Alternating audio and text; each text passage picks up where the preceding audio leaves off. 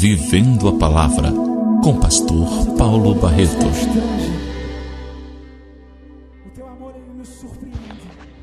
Olá, bom dia, graça e paz, web ouvintes, Rádio Lagoinha, Natal, tudo bem?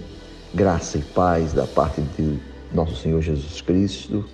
Uma alegria poder compartilhar com nossos irmãos nesse final de semana abençoado que começa aí hoje, né? Alguns já começam a se alegrar, sextou.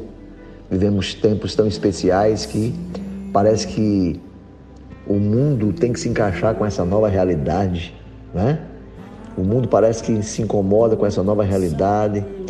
Todos nós estamos passando por isso, mas a igreja, ela passa por toda e qualquer situação.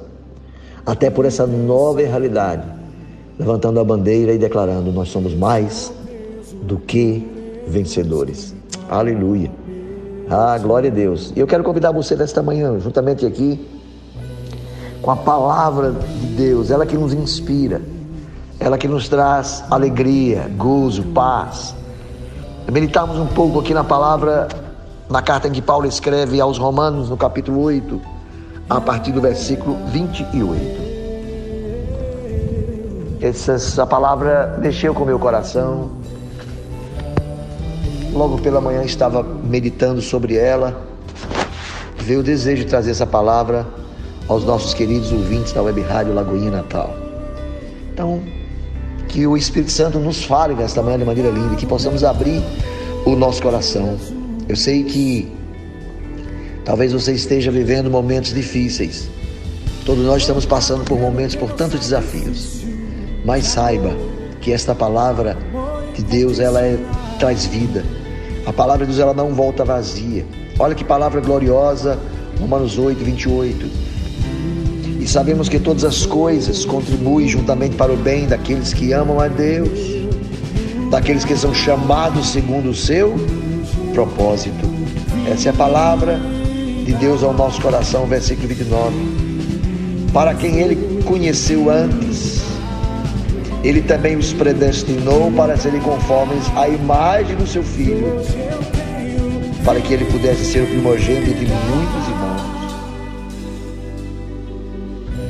Aleluia. Continue comigo. 29. 30. Além disso, aos que ele predestinou, a estes também os chamou.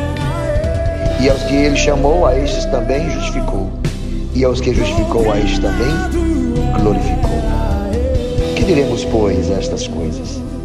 Se Deus é por nós, quem será contra nós? Aquele que não poupou o seu próprio filho, mas entregou a todos nós, por todos nós, como não nos dará gratuitamente também com ele todas as coisas?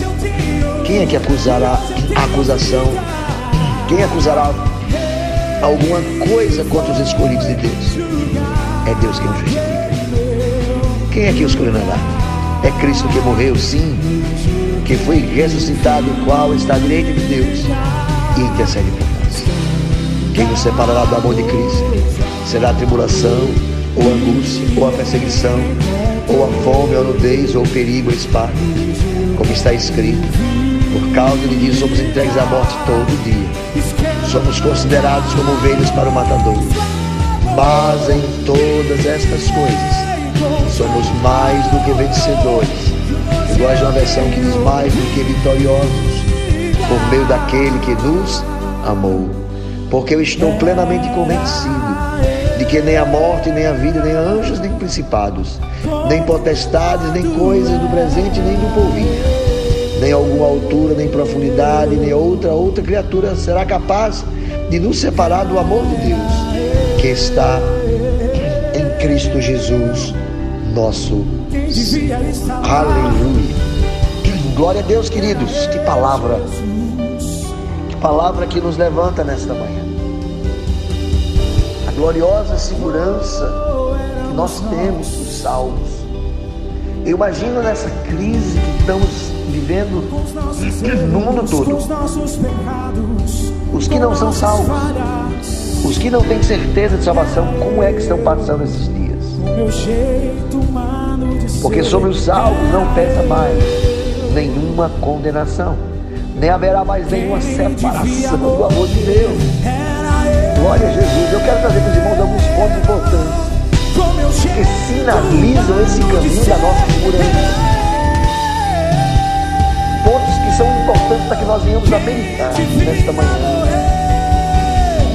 Pontos que nos levantam a, o coração, a alegria. Primeiro ponto que quero destacar nesta manhã, queridos, no capítulo 8, versículo 28, Paulo inicia o versículo usando o verbo sabemos. Olha que coisa linda. Nós sabemos. Não é assim que não esperamos. Nós, nós sabemos. Ele não está dizendo eu suponho, ele diz, não, nós sabemos. É certeza experimental, é certeza de convicção. Aleluia. Que nós temos a certeza da salvação que nos garante a alegria do Espírito e a alegria da palavra. É a convicção. Paulo não está dizendo assim, ah, é, é, será que nós supomos? Não, ele diz, eu sei.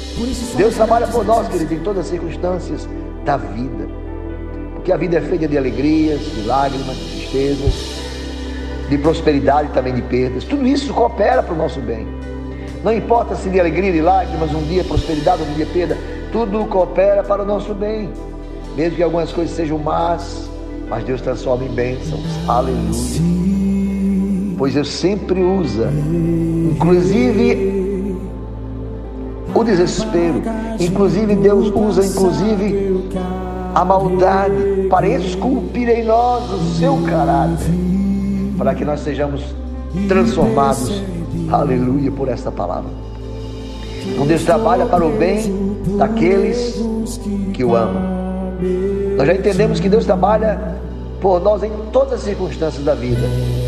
Mas Deus trabalha, Deus também trabalha por nós. Por nós quem? Os que o amam. Ora, se nós o amamos, sabemos que Ele toma o nosso destino nas mãos. Ele trabalha para o nosso bem. Salmo 119, verso 71 nos garante isso. Portanto, não há motivo para desespero, não há motivo para dúvida, não há motivo para ansiedade no coração de quem o ama. Aleluia. Porque toda boa dádiva, todo dom perfeito procede dele. Então, nós cremos nisso, nós cremos nesta palavra.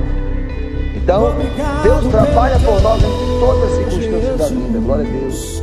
Deus trabalha também para aqueles que o amam.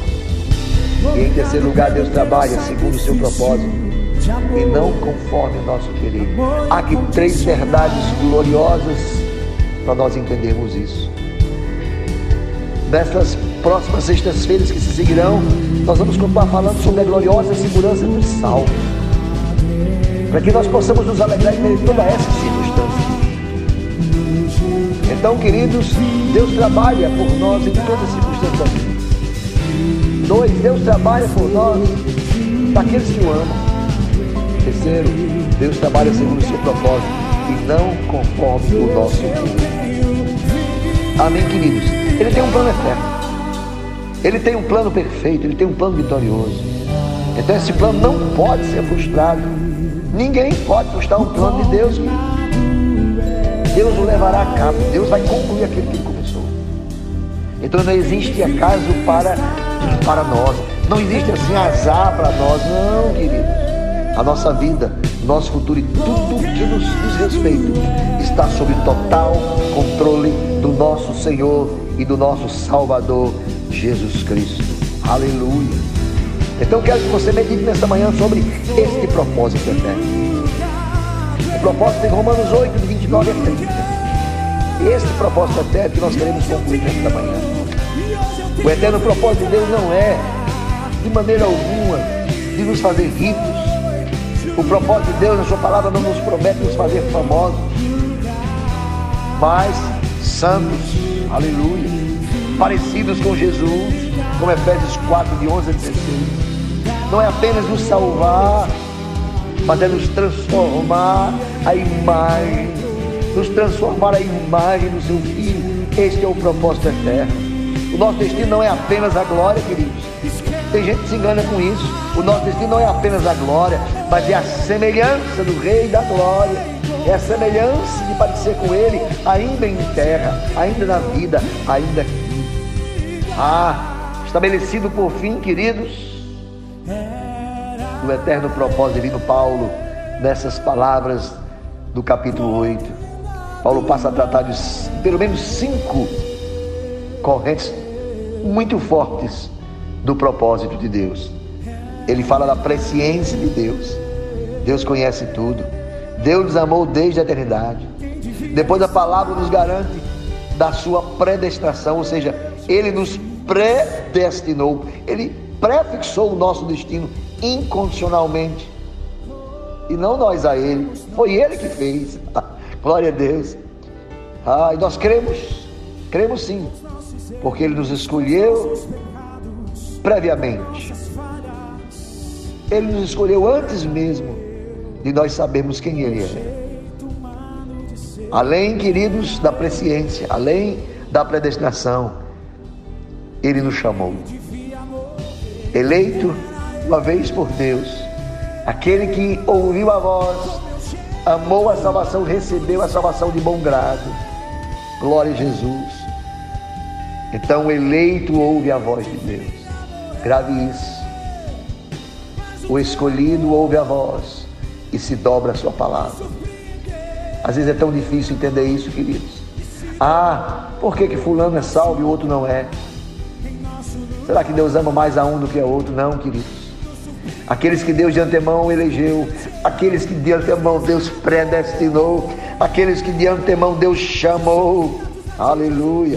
Esses ouve a voz, esse crê na palavra, esse corre para Jesus, recebendo a sua justificação. E justificação, queridos, nada mais é do que um ato legal, forense de Deus. Justificação nada mais é do que um ato extremamente legal de Deus, por meio da qual Ele nos imputa a justiça de Cristo. E Ele nos declara justos pela obra expiatória de Cristo na cruz. Aleluia. Então, depois da justificação, vem a glorificação. A glorificação nada mais é do que um ato futuro que se dará na segunda vinda do nosso Cristo. Essa glorificação está bem próximo, está bem perto. Ministramos na igreja Lagoinha Natal Sede, agora sobre a sua volta. Os acontecimentos, a nova ordem mundial e falamos sobre o arrebatamento da igreja. E após esse arrebatamento, haverá esta glorificação, fato futuro que se dará na segunda vinda de Cristo. Ah, mas nos seus decretos, nos decretos de Deus, já é um fato consumado. Da presciência de Deus, já aconteceu. Esse é um tempo passado, profético. Glória a Deus. Amém, queridos? Então que Deus os abençoe. Hoje nós falamos e começamos a ministrar o seu coração sobre a gloriosa segurança dos salvos. O salvo ele é seguro, o salvo ele é firme, o salvo ele é inabalável. Por quê, queridos? Porque ele tem uma convicção segura, porque ele sabe que Deus trabalha nas circunstâncias da sua vida, ele sabe que Deus trabalha para aqueles que o amam, Deus trabalha segundo o propósito e não segundo o nosso querer.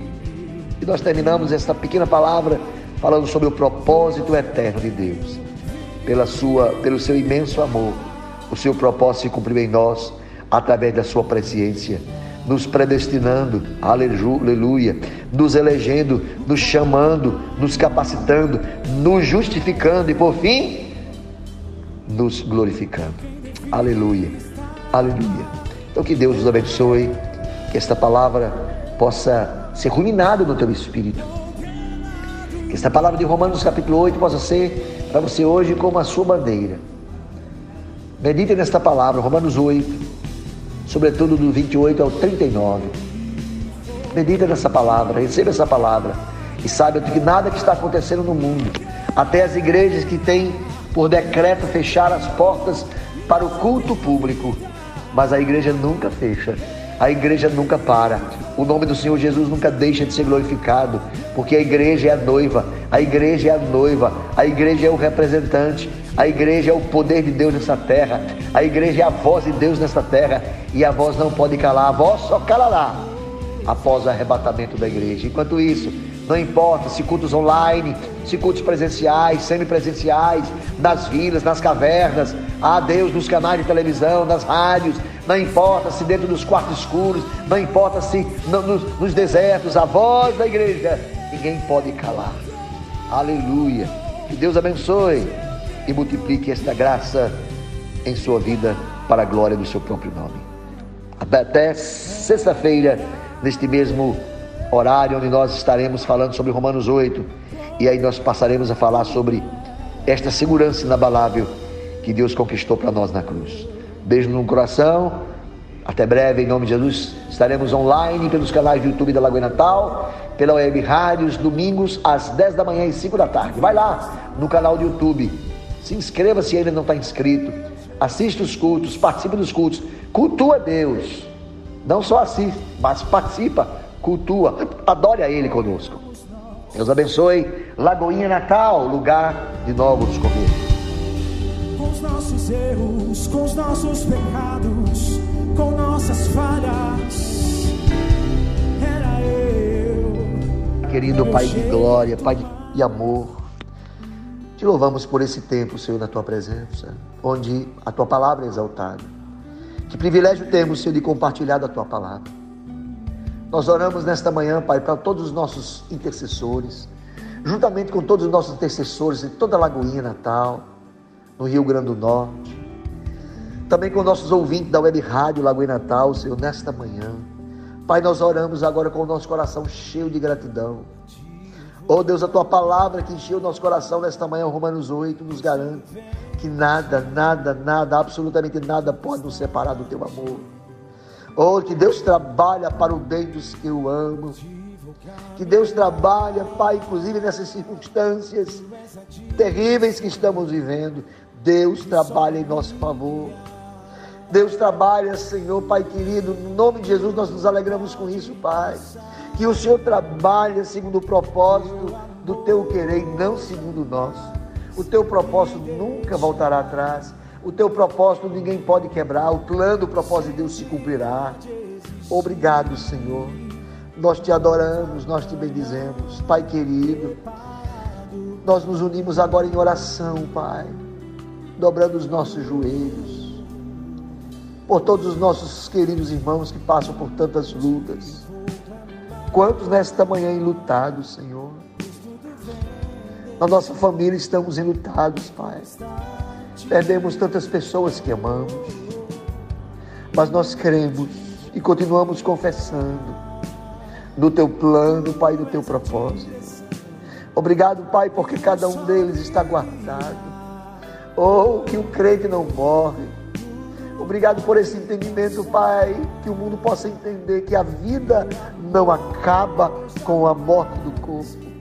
Deus, que haja revelação no meio do teu povo, que a morte não pode parar aquele que é salvo. Oh Deus, que essa vida era é apenas um ponto de início para a próxima vida. Oh, o final desta vida terrena nada mais é do que um ponto de início para a próxima. Oh, e uma vida com Cristo, uma vida eterna, uma vida abundante, uma vida de alegria, uma vida de paz. Esta paz, essa alegria que eu declaro nesta manhã nos nossos corpos, esta paz e esta alegria que eu profetizo em cada casa, profetizo em cada lar, em cada vida angustiada, em cada alma aflita, em cada corpo doente, nós profetizamos cura, profetizamos cura, profetizamos libertação, profetizamos o sangue de Jesus que nos lava e nos redime de toda enfermidade e todo pecado. Oh Deus, é assim que nós cremos. É assim que nós profetizamos, Pai. É assim que nós declaramos. É assim, Pai, que pela fé nós recebemos nesta manhã toda a provisão que o Senhor tem para nós. É assim que nós recebemos nesta manhã, Pai, todo o milagre que o Senhor tem para nós. Ah, Deus, todo, todo, todo milagre, toda a provisão que o Senhor já declarou, que o Senhor já pensou a nosso respeito, recebemos agora, tomamos posse agora pela fé no nome de Jesus. Sim, Pai, toma cada um em tuas mãos, cada liderança Pai, cada líder de GC reunido nesta, nestes dias. Pai querido, mais do que nunca agora, que fortalece o coração dos nossos líderes de.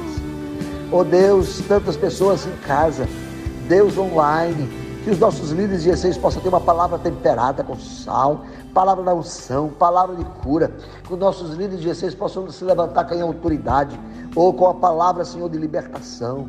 Ser com cada um dos nossos líderes de, de voluntariado, Deus, ou a irmã Adriana, Senhor, no Ministério de Intercessão, pastor Jadson na mídia, no, na liderança dos, do nosso G6, Pai, pastor junto com Jaque, Pai, com todos os demais irmãos, pastor Trócoli, Senhor, por gerações. Todos os casais que estão nesse culto de gerações, Senhor, alcança o coração deles. Obrigado pelos pastores, pelos nossos líderes. Rodrigo e Jaque tem se dedicado, Pai, para que pessoas sejam alcançadas pela tua palavra. Senhor, líder de louvor, cada ministro de louvor, cada voluntário da tua igreja, cada pastor, cada pastora, cada família de pastores, Deus fortalece cada um deles, dando a cada um unção, graça, favor, estratégia do céu.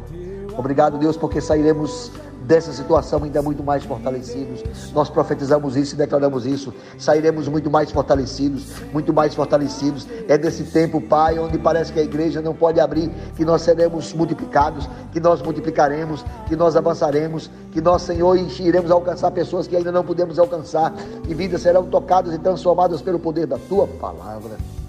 É assim que oramos, Pai. É assim que nós profetizamos todos os nossos queridos ouvintes da rádio Lagoinha Natal, todos os nossos intercessores e intercessoras agora ligados, Pai, nos nossos grupos da Lagoinha.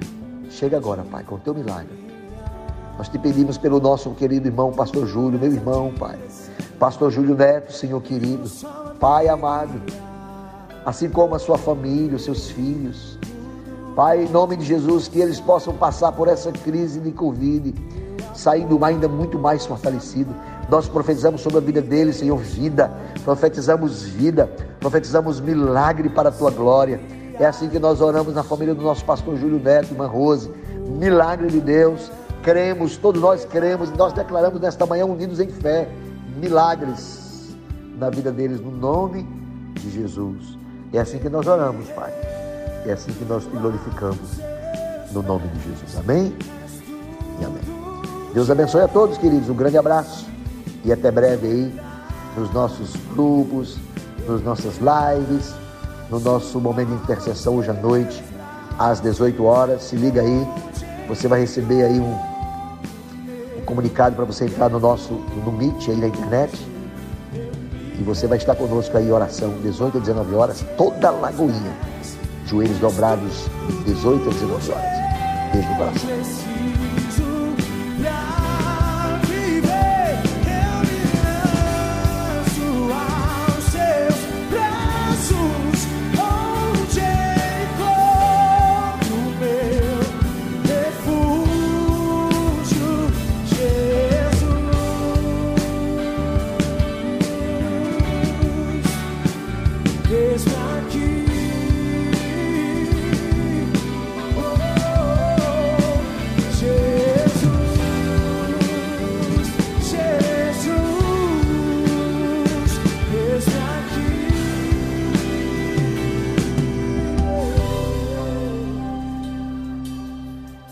Vivendo a Palavra, com Pastor Paulo Barreto.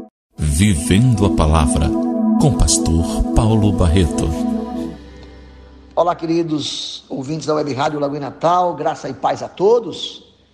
Quero cumprimentá-los em Cristo, na graça e paz do Senhor. Abraçar o coração do pastor Jatos aí na direção da Web Rádio Lagoa Natal que nos dá o privilégio de poder compartilhar um pouco da palavra de Deus aqui juntamente com todos os queridos ouvintes da Web Rádio. Que Deus alcance a sua casa, que Deus alcance seu coração, que Deus alcance o seu trabalho, a sua vida, não importa onde você esteja agora, que essa palavra possa inundar o seu coração. Gênesis 41, versículo 14 diz que então Faraó chamou José. Gênesis 41, 14. Então enviou o Faraó e chamou a José e o fizeram sair logo da cova. E José então barbeou-se, mudou seus vestidos e veio a Faraó. Queridos, esse texto, esse pequeno versículo, lendo um pouco sobre a história da saga de José, dos seus sofrimentos, dos seus sonhos, dos seus testemunhos. Esse versículo parece que cravou no meu coração e parei-me nesta reflexão quando Faraó convida José para estar na sua presença e de repente ele para, ele se barbeia, ele mudou as suas vestimentas, lavou seu rosto. Só então foi a Faraó. Eu parei para pensar sobre isso e veio-me esse tema para ministrar o seu coração nesta oportunidade. Como José saiu da cova? como José saiu da masmorra, da cadeia. Interessante. Eu não sei se você já ouviu falar sobre isso, mas de onde eu venho, lá do interior, a gente ouve muito falar disso. Fulano saiu do roçado, mas o roçado não saiu dele. Eu já ouvi isso.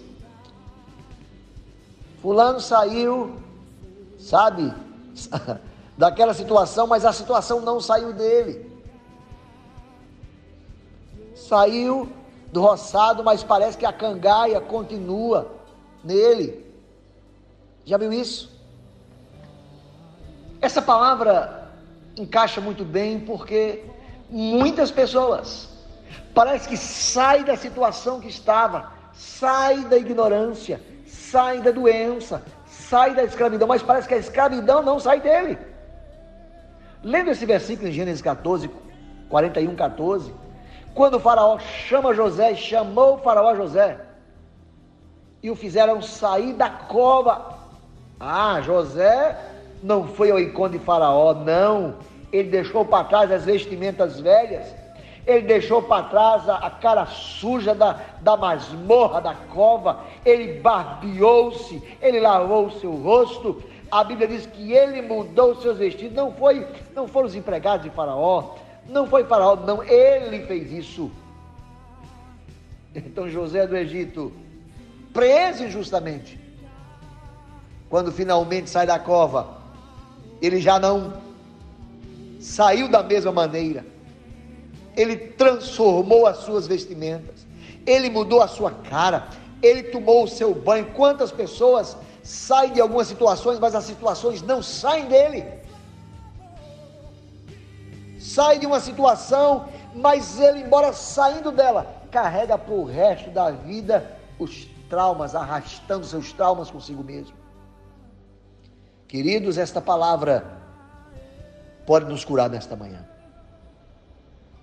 José havia esperado tanto tempo, mas quando chegou a oportunidade, ele estava mais do que pronto. Quando o faraó manda buscá-lo, ele não sai do jeito que ele estava. Ele percebeu que lhe faltava algo. Ele não, ele não percebeu que não poderia enfrentar esse novo tempo que lhe estava proposto. Esse novo tempo que Deus está nos propondo. Nós estamos, parece que nessa masmorra. Todos nós parece que hoje estamos nesta cadeia, estamos nesta cova, mas Deus está nos dizendo: eu estou te levantando, eu estou tirando daí, toma um banho, lava o rosto, te prepara, porque o tempo é novo. O tempo que nos espera é um tempo novo. Esse pequeno detalhe faz toda a diferença. Se ele aparecesse diante de Faraó como prisioneiro, como débil, maltrapilho, ele parece que não chamaria a atenção de Faraó. Talvez o monarca nem suportasse o seu mau cheiro, o cheiro da masmorra. Mas ele, antes disso, preparou-se. Esse momento de se barbear, esse momento de se vestir, revelou a nova imagem. Ele revelou o tempo que ele cria que poderia estar à sua frente. Está chegando um novo tempo. Eu não posso enfrentar um novo tempo do mesmo jeito. Eu não posso enfrentar um novo tempo com as mesmas vestes. Eu não posso passar um, degrau para frente, subir mais um degrau do mesmo jeito, com velhas atitudes, pensando como se estivesse na cadeia, pensando como se estivesse na masmorra. Quando passamos por momentos difíceis, queridos, parece que impregnamos em nós aquele lugar impregnamos a crise, impregnamos as palavras de derrota, impregnamos as palavras de tristeza. José não. Quando ele disse: Chegou o tempo, sai daí. Ele resolveu cuidar-se, melhorar a sua autoestima. Disse: Ah, O que Deus tem para mim, eu não posso ir com as vestimentas antigas. O que Deus tem para mim daqui para frente, não posso ir com as mesmas palavras da masmorra.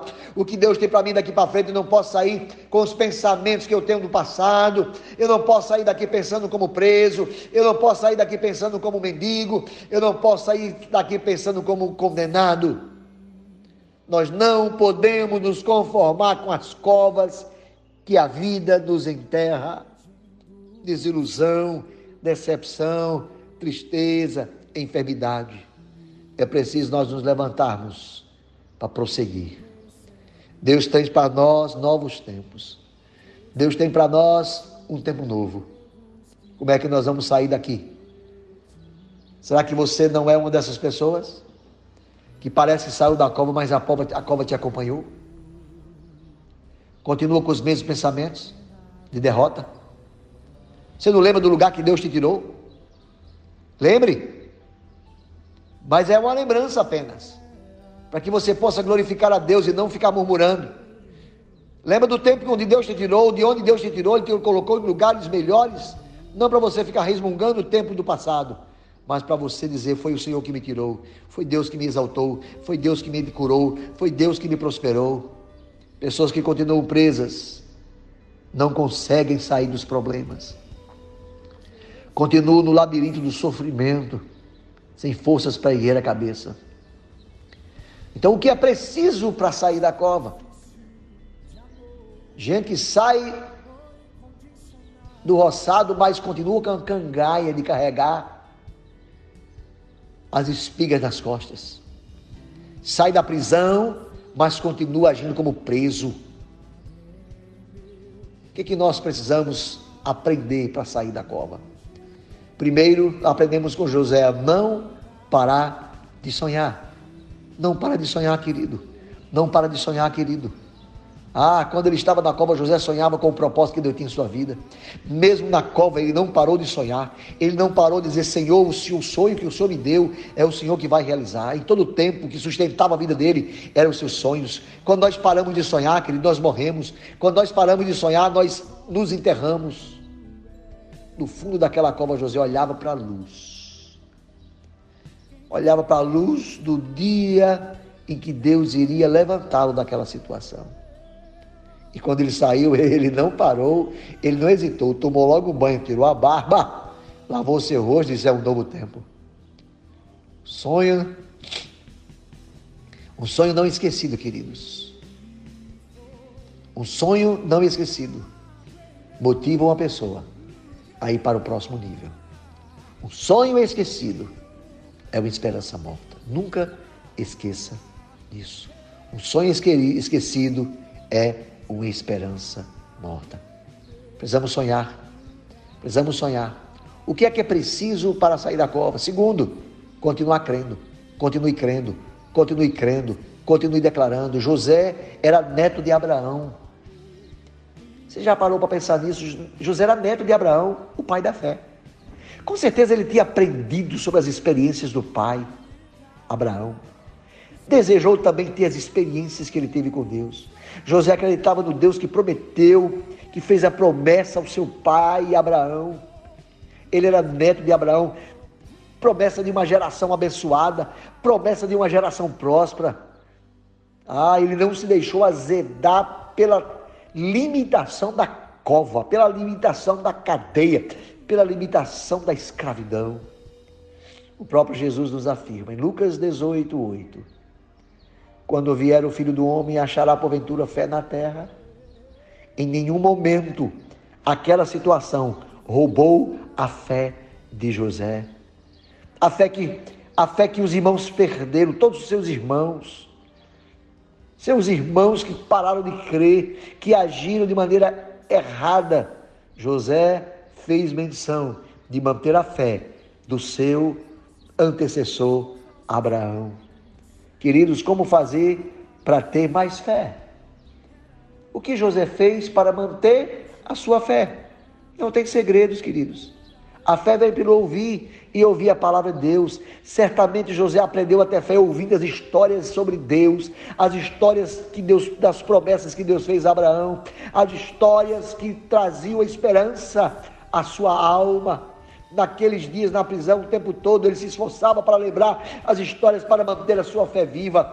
Fé vem pelo ouvir e ouvir a palavra de Deus. Romanos 10, 17. Jesus prometeu que o Espírito Santo nos faria lembrar das suas palavras. Para quê? Para que a nossa fé possa se manter viva. João 14, 28. João 14, 26, perdão. Mas o conselheiro, o Espírito Santo, que o Pai enviará em meu nome, lhes ensinará todas as coisas e lhes fará lembrar tudo o que tenho lhe dito. João 16, 13 e 14. Mas quando o Espírito da verdade vier, ele os guiará a toda a verdade. Não falar, falará de si mesmo, falará apenas o que ouvir e lhes anunciará o que está por vir. Ele me glorificará, porque receberá do que é meu e o tornará conhecido a vocês. Glória a Deus. É o Espírito Santo que nos faz lembrar a palavra. O Espírito Santo sabe, irmãos, que fé vem pelo ouvir a palavra. E o Espírito Santo, nesta manhã, nesta tarde, nesta noite, não sei qual é o horário que você está ouvindo esta rádio, há esta palavra, queridos, que o Espírito Santo nos, le nos lembra, nos gera fé no coração. Por isso é tão importante nós nos esforçarmos para não esquecer dos ensinamentos da palavra de Deus.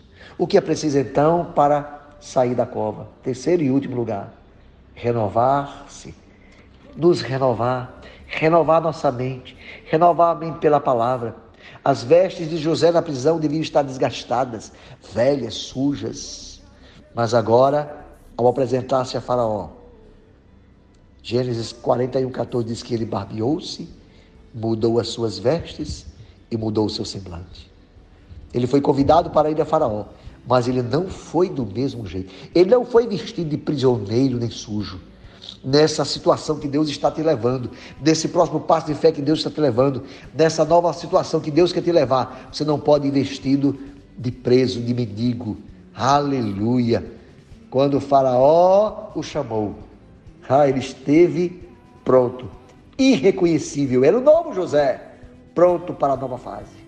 Embora a escuridão da cova havia palidecido, mudado a sua pele, a escassez do alimento emagreceu o seu corpo. Porém, os seus olhos ainda brilhavam, aleluia. Seus olhos brilhavam, saltavam de fé e da esperança de que o próximo passo que Deus estava lhe dando era um passo que ele não poderia ir para frente do mesmo jeito. A sujeira da prisão e as longas noites acordado não envelheceram a alma de José, não roubaram-lhe a fé. Cada dia José vivia um novo tempo. Um novo tempo na expectativa de que Deus iria fazer coisas novas. Portanto, não vá para o próximo nível que Deus quer te levar. A próxima oportunidade que Ele quer te dar do mesmo jeito. Creia, creia. Creia e tome posicionamento. Você tem procurado se renovar, queridos? Você tem procurado trazer à memória as palavras e as promessas de Deus? Renove-se todos os dias da sua vida, cada momento há uma saída para mim e há uma saída para você nesta oportunidade. Eu concluo as minhas palavras de hoje aprendendo com José. É com José nós aprendemos que não podemos desistir dos nossos sonhos. É com José que eu aprendo a fortalecer a cada dia a minha fé em Deus, renovando pela palavra cada dia a minha mente pela palavra. Esse era o perfil de um homem que estava preso pelas grades de ferro, mas a sua alma estava livre. Aleluia. Existem pessoas que aparentemente são livres. Existem pessoas que parecem que são livres. Fazem e parecem tudo o que querem, mas estão presos. São escravos. Sua alma está aprisionada numa cova de sofrimento. Então, antes de sair da cova, antes de nós sairmos para o próximo passo, é preciso que a cova saia de nós. Antes de nós sairmos do roçado, é preciso deixar as cangais no roçado. É preciso ir para o próximo nível, mas não carregue o peso do passado. Não carregue o trauma do passado. Saia, mas saia com sua mente renovada. Sonhe, creia e se renove para a glória de Deus. Que Deus te abençoe. Que esta palavra te anime. Que esta palavra te leve ao próximo nível de fé que Deus quer nos levar.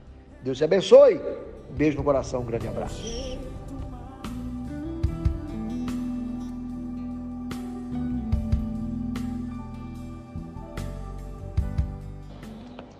Abra o seu coração agora para essa palavra de oração. Pai, no nome de Jesus, assim como José saiu da cova, Senhor, ele não saiu da cova do mesmo jeito.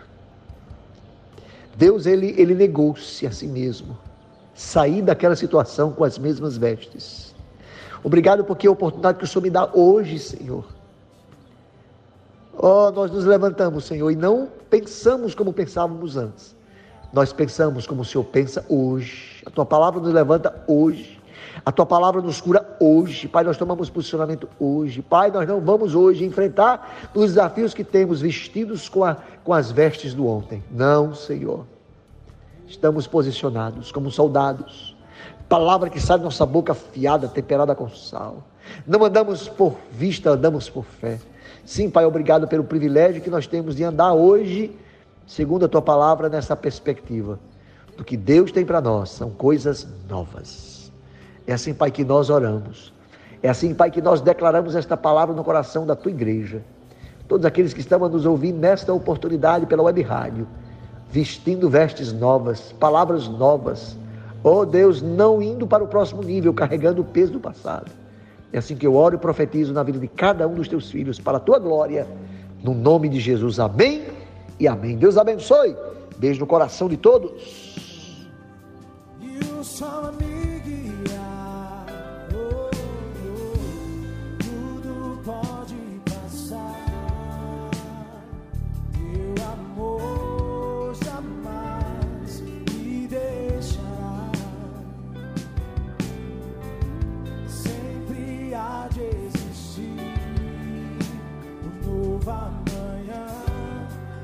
Bye.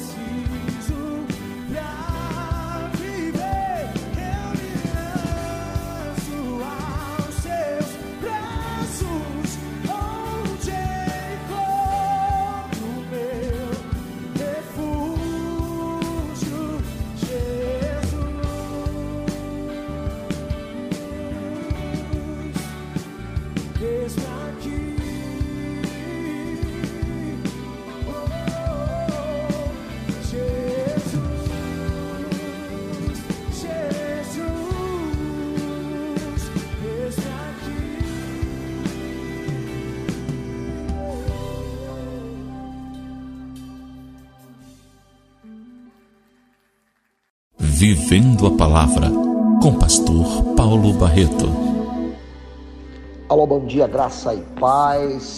Queridos ouvintes da Web Rádio Lagoinha Natal, cumprimentando a todos. Cumprimentar o pastor Jadson, a pastora Daniele, os nossos queridos cooperadores da Web Rádio Lagoinha Natal, aqueles que estão antenados, ligados conosco. Onde é que você está agora, queridos? No carro, no trabalho, em casa, não importa, estamos todos ligados. Graças a Deus pelo tempo de tecnologia, por esse tempo que chega que a gente pode estar conectado, a gente pode estar ligado.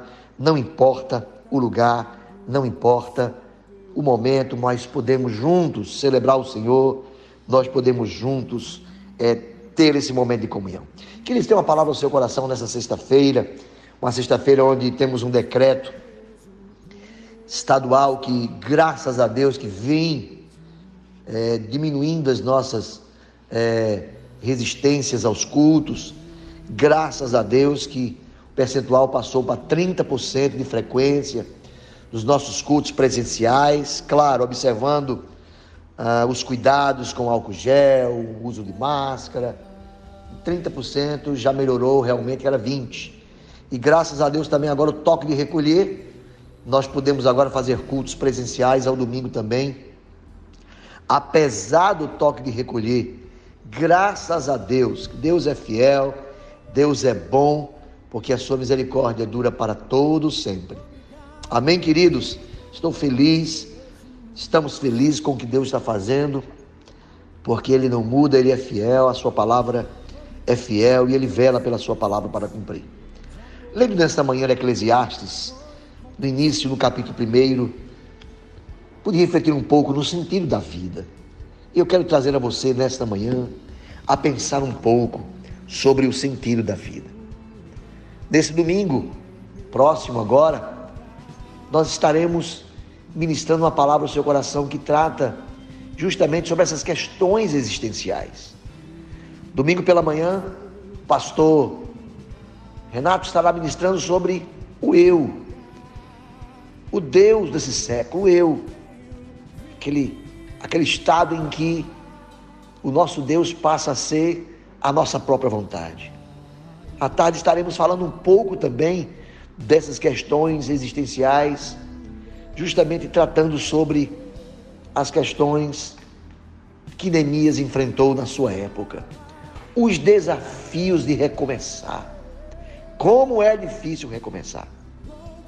Então teremos um final de semana abençoado na Lagoinha Natal, já no sábado pela manhã fazendo um ato profético aí na frente, com drive-thru de oração, você é nosso convidado.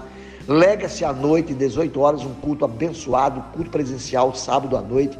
Vem estar conosco, também nos domingos às 10 e 17 horas. É sobre esse tema que nós queremos trazer rapidamente para os nossos queridos ouvintes da Web Rádio Lagoinha Natal. E o rei Salomão começa Eclesiastes dizendo o seguinte: Palavras de um pregador, filho de Davi, rei de Jerusalém.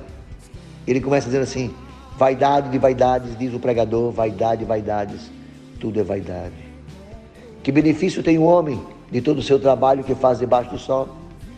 Uma geração passa, a outra vem, mas a terra permanece para sempre. O sol nasce, o sol se põe, se apressa de volta a voltar ao seu lugar de onde nasceu. E ele continua falando sobre as questões dos homens trabalhadores.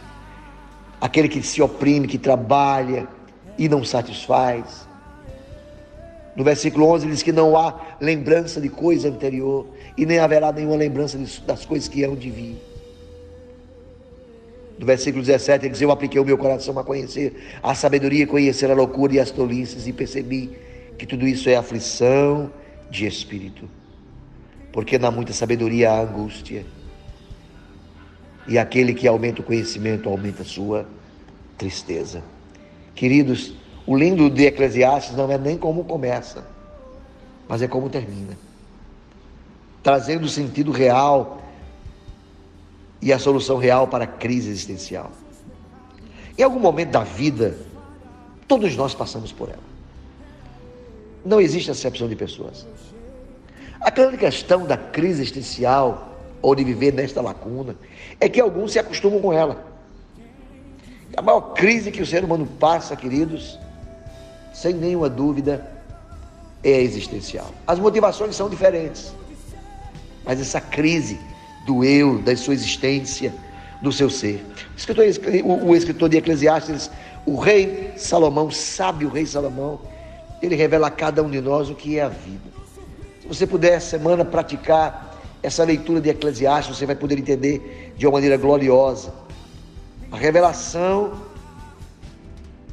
como cada um de nós vê a vida e como vivê-la de forma viável, de como vivê-la de forma no centro da vontade de Deus.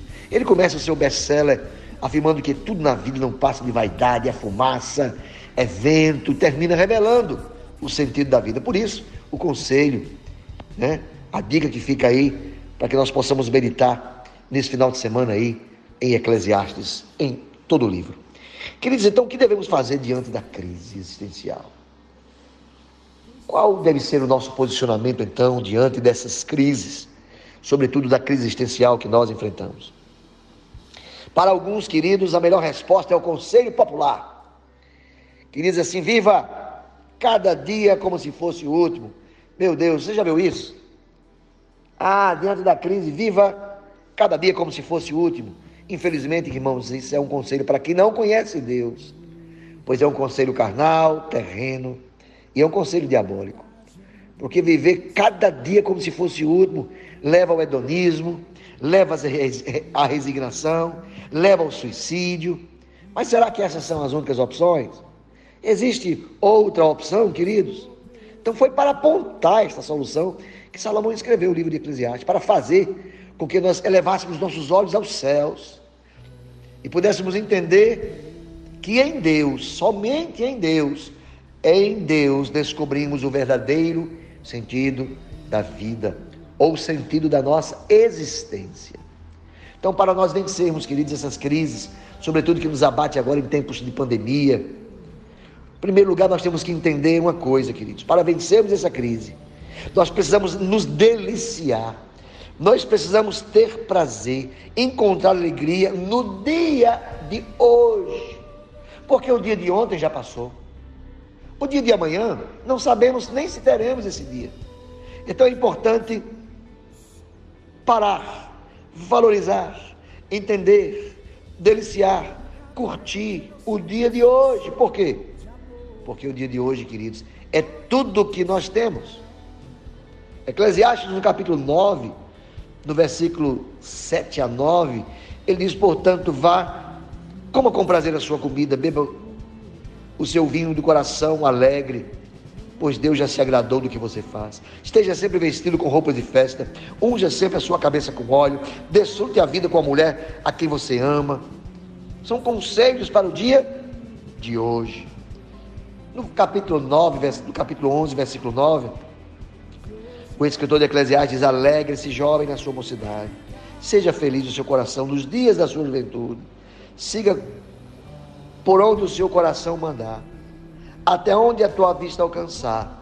E ele termina de maneira sábia, dizendo: agora tenha cuidado numa coisa, saiba que por todas estas coisas Deus o trará a julgamento. Então, para o homem temente a Deus, ele dá o direito e o privilégio de achar significado, queridos, de ter prazer nas pequenas coisas, em tudo. Claro, mas entendendo o padrão bíblico, entendendo que um dia nós nos será pedido conta de tudo que fizemos, mesmo nos eventos mais corriqueiros e banais da vida, como beber, comer, trabalhar. Um dia nós prestaremos contas ao Senhor. Alguns afirmam que este é um conselho diabólico, mas na verdade não é, um conselho. O conselho do diabo é: comamos, bebamos, pois amanhã morreremos. Mas o conselho divino é: comamos e bebemos, mas com gratidão, com responsabilidade, com temor, com reverência, com alegria. Aleluia. Eclesiastes 11, 9 diz: Mas sabe que todas as coisas Deus trará julgamento. Salmo 118, 24 diz que este é o dia que Deus fez. Este é o dia que Deus preparou para nós. Este, hoje. Queridos, bota agora na sua cabeça: você não tem o amanhã. O amanhã não está na nossa opção. Ontem já vivemos. A palavra de Deus diz que este é o dia que o Senhor fez. Regozije-se nele, alegre-se nele amanhã. Amanhã pertence ao Senhor. Amanhã está nas mãos do Senhor. É Ele que vai fazer o amanhã. Ainda nem existe. Glória a Jesus por isso. Tem tanta gente triste com o dia de amanhã, de um dia que nem ainda existe. Por isso nós precisamos colocar o nosso coração em Deus e no dia de hoje, sendo gratos a Ele por hoje. Infelizmente, alguns de nós somos ingratos com o nosso Deus. Vivemos nossa vida debaixo do dedo, assim, sabe, irmãos? Vivemos nossas vidas debaixo do dedo de um Deus assim, sabe, que nós criamos na nossa mente, que tem prazer em fazer chover nos nossos piqueniques. Ah, mas esse não é o nosso Deus verdadeiro. Todos conhecem aqueles crentes que parecem que foram até batizados com suco de limão que o Deus deles é um Deus, sabe, que tem prazer em, em colocar na moinha, no vale. Mas Eclesiastes nos liberta desse Deus falso, de uma imagem falha, de um Deus chato, de um Deus, sabe, mal, de um Deus que escraviza. Ah, sem sacrificar, queridos, sem sacrificar a santidade e a soberania, de um Deus eterno, de um Deus poderoso. A vida sábia, queridos, e a vida equilibrada, que curte os dons, que aprecia os dons de Deus. Grave isso no seu coração, nunca esqueça disso. A vida sábia, equilibrada, ela aprecia os dons de Deus, mas sempre à luz da eternidade. Sabendo que nós estamos plantando para um futuro. Jesus escreve aos discípulos e diz assim: olhe, ele ensina os discípulos, melhor dizendo, ele ensina, olhe, cuidado, junte tesouros no céu. Cuidado para não juntar tesouros da terra onde o ladrão rouba. Paulo, quando escreve a Timóteo, também enfatiza muito bem isso. Sejam ricos para com Deus. Porque um dia nós sabemos que iremos prestar conta de tudo. Então, uma vida sábia, equilibrada, que aprecia, que agradece os dons de Deus, sempre faz isso à luz da eternidade, sabendo que um dia sempre iremos prestar contas ao Senhor. Então, queridos, muitos de nós não sabe apreciar isso, não sabe apreciar o dia de hoje. Ele está lamentando o dia de ontem e está ansioso pelo dia de amanhã. Ora, se eu estou vivendo o hoje, e o hoje é tudo que eu tenho, eu fico lamentando o que passou, do que fez e o que não fez e fico ansioso pelo que ainda não conheço, eu sou o mais miserável dos seres humanos. Estou desperdiçando as minhas vidas, desperdiçando a minha vida completamente com o que passou, com o que ainda nem sei se vou viver, deixando de viver o hoje, que é o que Deus nos deu. Sol está brilhando aqui, eu estou olhando pela janela, pela porta. Sol lindo. Um dia glorioso que Deus preparou para que nós pudéssemos nos alegrar nele. Deus afirma, queridos, que hoje é o dom de Deus. É o dom de Deus, não o amanhã. E é por isso que deve ser vivido no temor do Senhor, com muita reverência. Ora, se o, se o dia de hoje é um presente de Deus, que Ele nos dá, o dom de Deus, nós devemos vivê-lo com muita reverência, mas com toda a intensidade, para a sua glória, com garra, com disposição, mas com responsabilidade também. Então, para vencermos essas crises existenciais, precisamos, queridos, viver o hoje com responsabilidade. Segundo lugar, queridos, para vencermos as nossas crises, precisamos desfrutar o máximo da nossa juventude, da nossa força. Alegre-se, jovens, na juventude. Seja feliz no coração dos dias da tua juventude. Tem um exemplo que eu gosto de citar que li um dia e marcou meu coração. Certa vez o homem foi correndo pegar o ônibus. Ele saiu correndo, correndo, correndo. Chegou sem fôlego no momento em que as portas do ônibus acabaram de fechar e ele perdeu o ônibus. E alguém comentou: Ah, você precisava ter corrido mais rápido, rapaz, para pegar o ônibus. E aquela pessoa respondeu para aquela indagação: Eu corri rápido sim. Só não comecei a correr na hora certa. Muitas vezes, querido, nós corremos, mas não começamos na hora certa e corremos às vezes na direção errada. Prestemos atenção qual o sentido do nosso caminhar. Então, para vivermos nossa crise existencial, nós temos que começar na hora certa as coisas, valorizar as coisas que Deus nos dá. Na juventude, ou a juventude tem muito a ver com força e vigor, mas também tem muito a ver com aproveitar o que você tem de força e vigor hoje, sem perder tempo. Por isso que você precisa entender uma coisa: o milagre não é encontrado no que foi perdido. Entenda isso. O milagre não é encontrado no que foi perdido. O milagre é encontrado no que sobrou. Qual é a força que você tem? Aproveita. É o dom que Deus te deu? Aproveita. O milagre está no que você tem na sua mão, no que, que sobrou da sua força. Vá em frente, avance. Aleluia. Queridos, para Salomão, coração sábio é aquele que vive hoje para a eternidade. Finalmente, queridos, para vivermos a nossa, ou para vencermos essas crises existenciais, que vem a todos,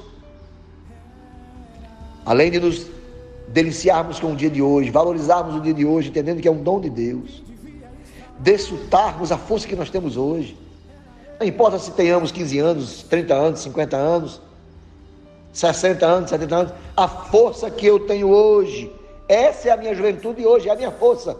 Devo aplicá-la com sabedoria. E por outro, precisamos, queridos, para vencer nossas crises, viver no temor do Senhor. Viva no temor do Senhor. Viva no temor do Senhor. Viva com temor, com reverência. Na realidade da eternidade. Eclesiastes 11, 9, parte B, diz que todas essas coisas Deus trará julgamento. Todas. Eclesiastes 8, 12 diz que o ímpio pode cometer uma centena de crimes e até ter vida longa. Mas sei muito bem que as coisas serão melhores para os que temem a Deus, para os que mostram respeito diante dele. Mas os ímpios, no entanto, não irá bem, porque não temem a Deus, e os seus dias são como sombra e serão poucos. Oh, queridos, o último conselho do livro, o último conselho do livro de Salomão serve para equilibrar tudo que foi falado. Esse último conselho, chamado para viver no temor de Deus, com os olhos abertos, olhando a eternidade. Esta outra advertência não é para estragar a nossa festa ou para acabar com a nossa diversão, mas simplesmente para nos lembrar que existem cercas, existem limites. Cuidado, não ultrapasse os seus limites. Viva com liberdade, viva com intensidade, goze a sua mocidade, se alegre, mas não esqueça dos limites que Deus tem colocado. De tudo que eu tenho ouvido, resumindo, é Eclesiastes 12, versículos 13 e 14. De tudo que você tem ouvido, o fim é: teme a Deus, guarda os seus mandamentos, porque isso é o dever de todo homem. Porque Deus há de trazer juízo toda obra e até tudo o que está encoberto, seja bom, seja mal, será revelado. Então se alegre, mas viva na presença de Deus. Divirta-se, mas não se perca. Anime-se, pois nada do que você fará será esquecido. Cuide-se, pois tudo que fizer será lembrado. E o livro termina, queridos, com um desfecho de ouro. Salomão iniciou o livro dizendo que tudo é fumaça, tudo é vaidade, mas ele termina dizendo: em Deus, tudo que faço tem significado eterno, será lembrado para sempre. Salomão termina Eclesiastes dizendo isso: em Deus, tudo que tem significado é eterno e será lembrado para sempre. Então, o céu, ou no céu ou no inferno, será a nossa eternidade. E hoje é o que temos para garantir a nossa eternidade. Foi esta mesma palavra que encontramos no autor de Hebreus, quando ele diz 6,10: Deus não é injusto, ele não se esquecerá do trabalho de vocês e do amor que demonstram por ele, pois ajudaram os santos e continuam a ajudá-los. Foi isso também que Jesus quis dizer em Mateus 10, 42: E se alguém der, mesmo que seja apenas um copo d'água fria a um dos meus pequeninos, porque ele é meu discípulo, lhe asseguro que não lhe perderá a sua recompensa. Glória a Deus por isso. Finalmente, basta seguir o conselho do apóstolo Paulo, finalmente, que parece dar um resumo total à mensagem de Eclesiastes. Em 1 Coríntios, capítulo 15, versículo 58. Portanto, meus amados irmãos, sede firmes, sede inabaláveis, sede sempre abundantes na obra do Senhor, sabendo que no Senhor o vosso trabalho não é vão. Portanto, viva com alegria, viva com prazer o dia de hoje, desfrute o máximo a sua juventude e viva no temor do Senhor. Deus abençoe. Beijo no coração, queridos. Até sexta-feira, em nome de Jesus.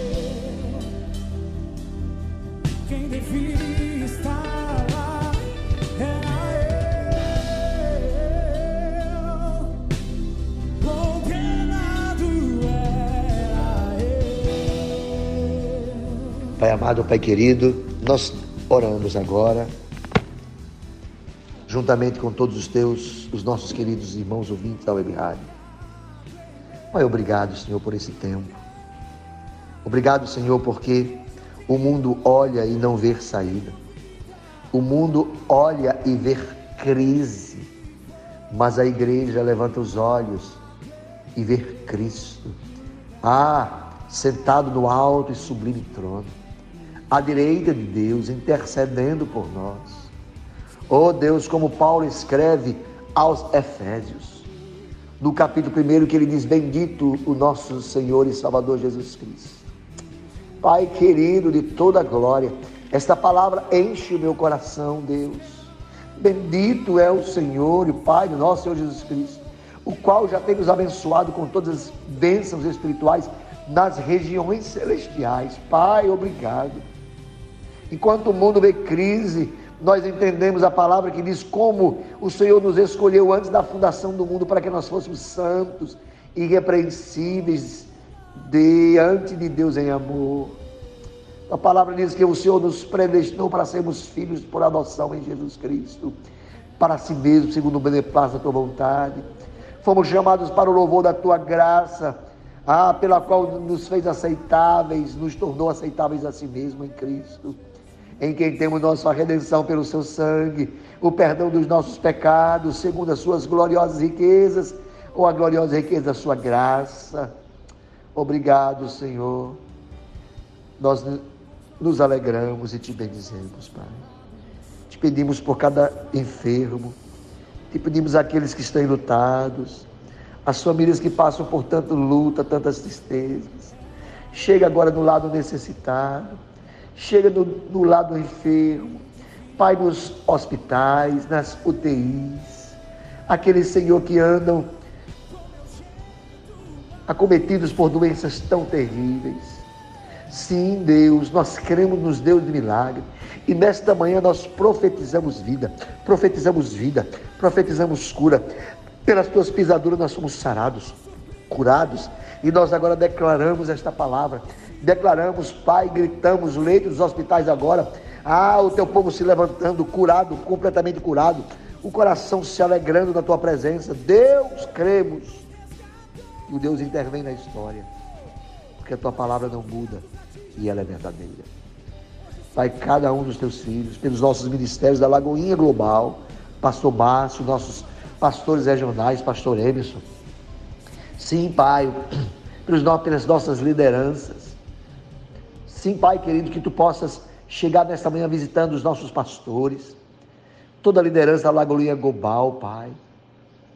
Sim, Deus querido, chega no coração deles agora, levantando suas mãos, suas forças, os nossos pastores, Senhor da Lagoinha Rio Grande do Norte, cada pastor, Deus, cada liderança, Pai, sustenta suas mãos, fortalece suas famílias, seus filhos, líderes de ministério, líderes de G6, Pai, curso gerações, louvor, cada um dos teus filhos, Pai, sendo levantados neste dia, ou como coluna, como sustentáculo. É assim que eu oro, Pai, por cada um dos teus filhos, cobrindo cada eles em oração, pelo ministério de intercessão, ministério Kids, adolescente, juventude, legacy. Sim, Pai, nós cobrimos cada um deles. Que neste sábado haja salvação, de manhã, à noite, domingo à noite, o domingo de tarde, domingo pela manhã. Noite e dia de salvação para a tua glória. É assim que nós oramos, te agradecendo no nome de Jesus. Amém? E amém. Beijo no coração, amo vocês. Até sexta-feira, em nome de Jesus. Estás aqui, operando milagres. Te adorarei, te adorarei estás aqui, transformando as nossas vidas. Te adorarei, te adorarei. Meu Deus é Deus de milagres, Deus de promessa, caminho no deserto, luz na escuridão. Meu Deus, esse é quem tu és.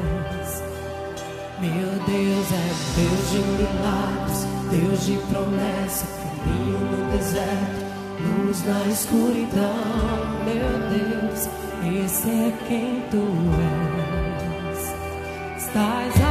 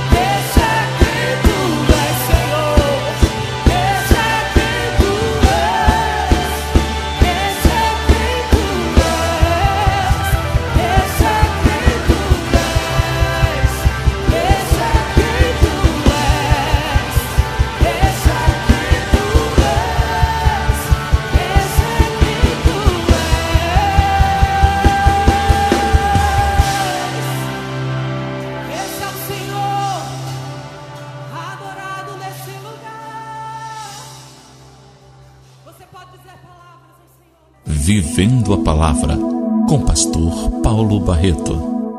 Vivendo a Palavra, com Pastor Paulo Barreto.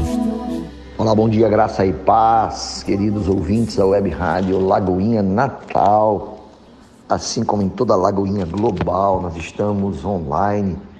O mundo hoje está conectado, estamos juntos aí nos quatro cantos desta terra. Glória a Deus. Me chamo Pastor Paulo Barreto, pastor da Igreja Batista Lagoinha, em Natal, no Rio Grande do Norte. Pela graça de Deus, estamos aqui coordenando a subregional do Rio Grande do Norte. Uma alegria muito grande poder compartilhar com os irmãos nesta manhã, nesta manhã abençoada, esta manhã do dia 16, para nós compartilharmos aí da graça e do favor de Deus.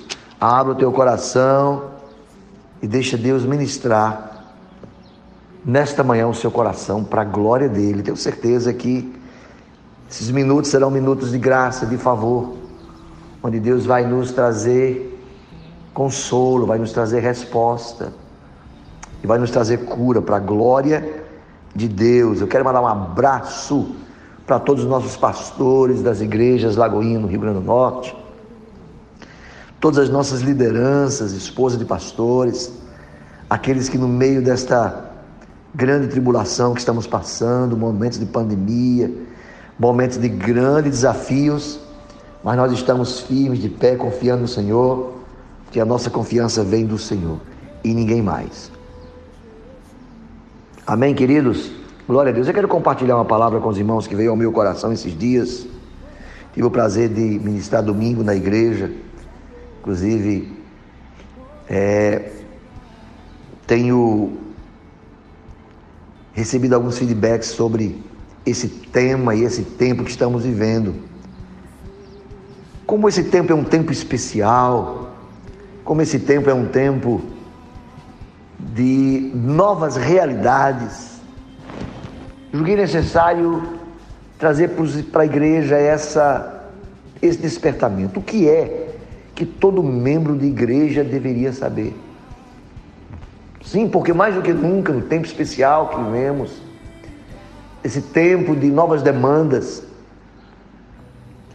o que é que todo cristão, o que é que toda noiva de Cristo deveria saber, queridos? Não saber, não só saber, mas deveria ter plena consciência, andar nesses últimos dias.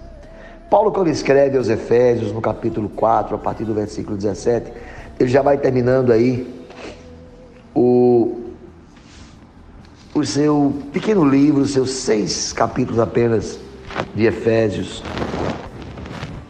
E ele diz no versículo 17: Portanto, digo isso e testifico no Senhor, para que não andeis mais como andam os outros gentios. E ele diz: Como é que os outros gentios andam? Como é que aqueles que não têm compromisso com o Senhor, com aqueles que não são corpo, aqueles que não são igreja, que não são noiva, como é que eles andam? E Paulo diz: eles andam na vaidade dos seus pensamentos. Olha que coisa. Eles andam pensando o que quer e fazendo o que quer. E o que todo membro da igreja, o que é que toda noiva, todo membro da igreja deveria saber, queridos. Ao contrário do que muitos evangélicos pensam, muitos cristãos pensam, que o ingresso numa igreja cristã, quando você passa a fazer parte da noiva, quando você passa a fazer parte do corpo de Cristo, não gera em nós alguns deveres e algumas responsabilidades. Mas está errado, gera sim. Uma noiva, quando o noivo coloca o anel de noivado na mão direita de uma noiva, aquilo gera compromisso, gera responsabilidades, deveres. E parece que nós estamos assim meio alienados a isso. Dos deveres, das obrigações que a noiva tem diante do seu noivo, das responsabilidades,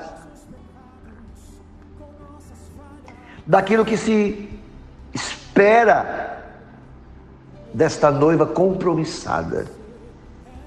Isso é tão claro, queridos, no Novo Testamento que é surpreendente. Como que nos tempos atuais esse, esse aspecto de ensino apostólico ele tem sido tão negligenciado, tão desleixado, abandonado. O triste efeito, queridos, deste, desta desatenção, deste descuido, desta distração, desta negligência, dessa indiferença. É o surgimento, queridos, de uma geração de cristãos, de noivas de Cristo, sem compromisso com a sua igreja, sem compromisso com a sua comunidade cristã, distantes da realidade, apáticos. Apáticos aos seus problemas, às suas lutas, aos seus ideais de igreja. Então, queridos, o crente que quiser aprender acerca destas responsabilidades, a noiva que amadureceu, ela tem consciência do compromisso que ela tem com o seu noivo. Ela tem que entender as suas responsabilidades. Ela tem que entender os seus deveres e compromissos assumidos. Face não só ao seu noivo, mas face à comunidade cristã que ela ela faz parte.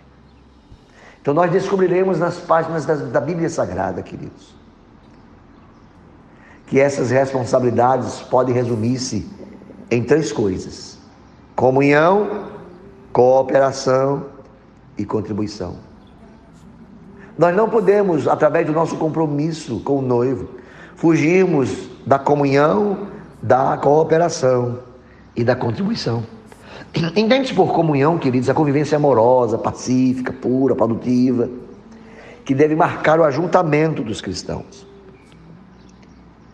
Esse princípio, queridos, de amorosa, de pacífica, a comunhão cristã revela a unidade do corpo de Cristo.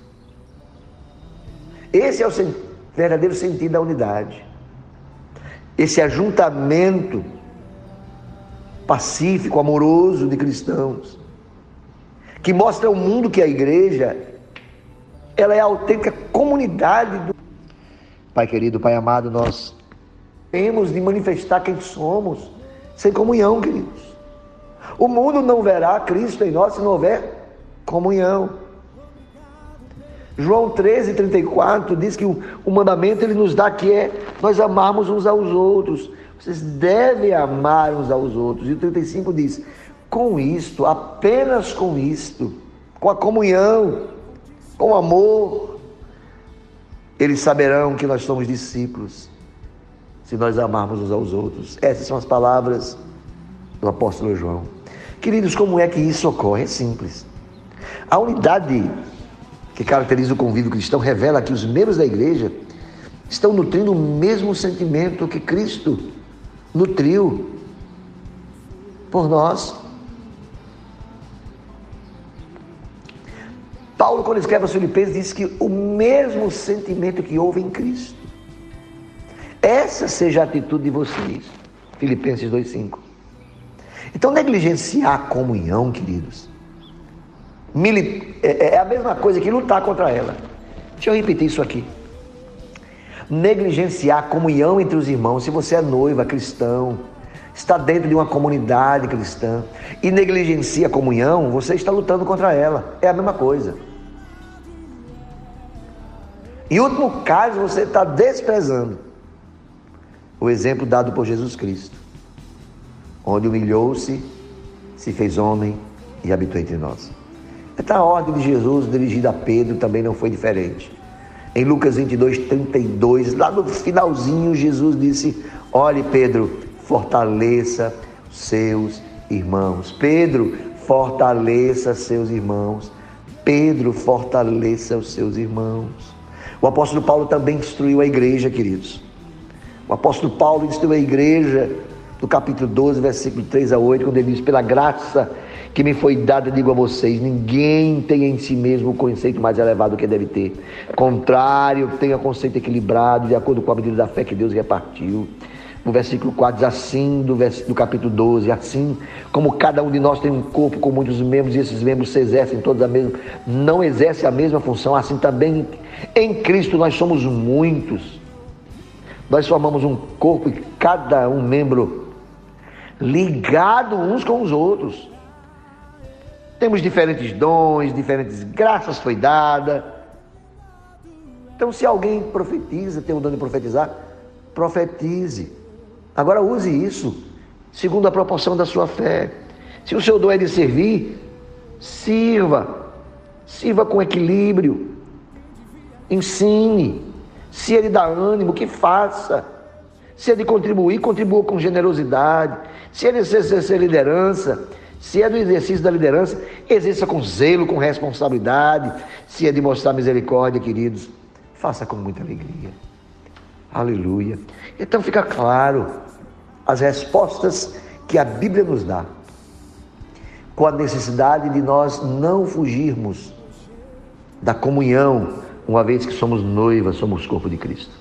Em segundo lugar, o que é que toda noiva, todo cristão deveria saber, viver, entender? É a cooperação. Não podemos viver numa comunidade cristã sem sermos cooperadores dela. Cooperação é o termo usado para referir-se ao trabalho conjunto, queridos. De cooperar com alguém, de labutar ao seu lado, de empenhar-se com os mesmos objetivos, de correr na mesma carreira, de andar, de correr na mesma raia. Então, queridos, assim como se diz que o crente deve cooperar com a sua casa, deve cooperar com a sua igreja.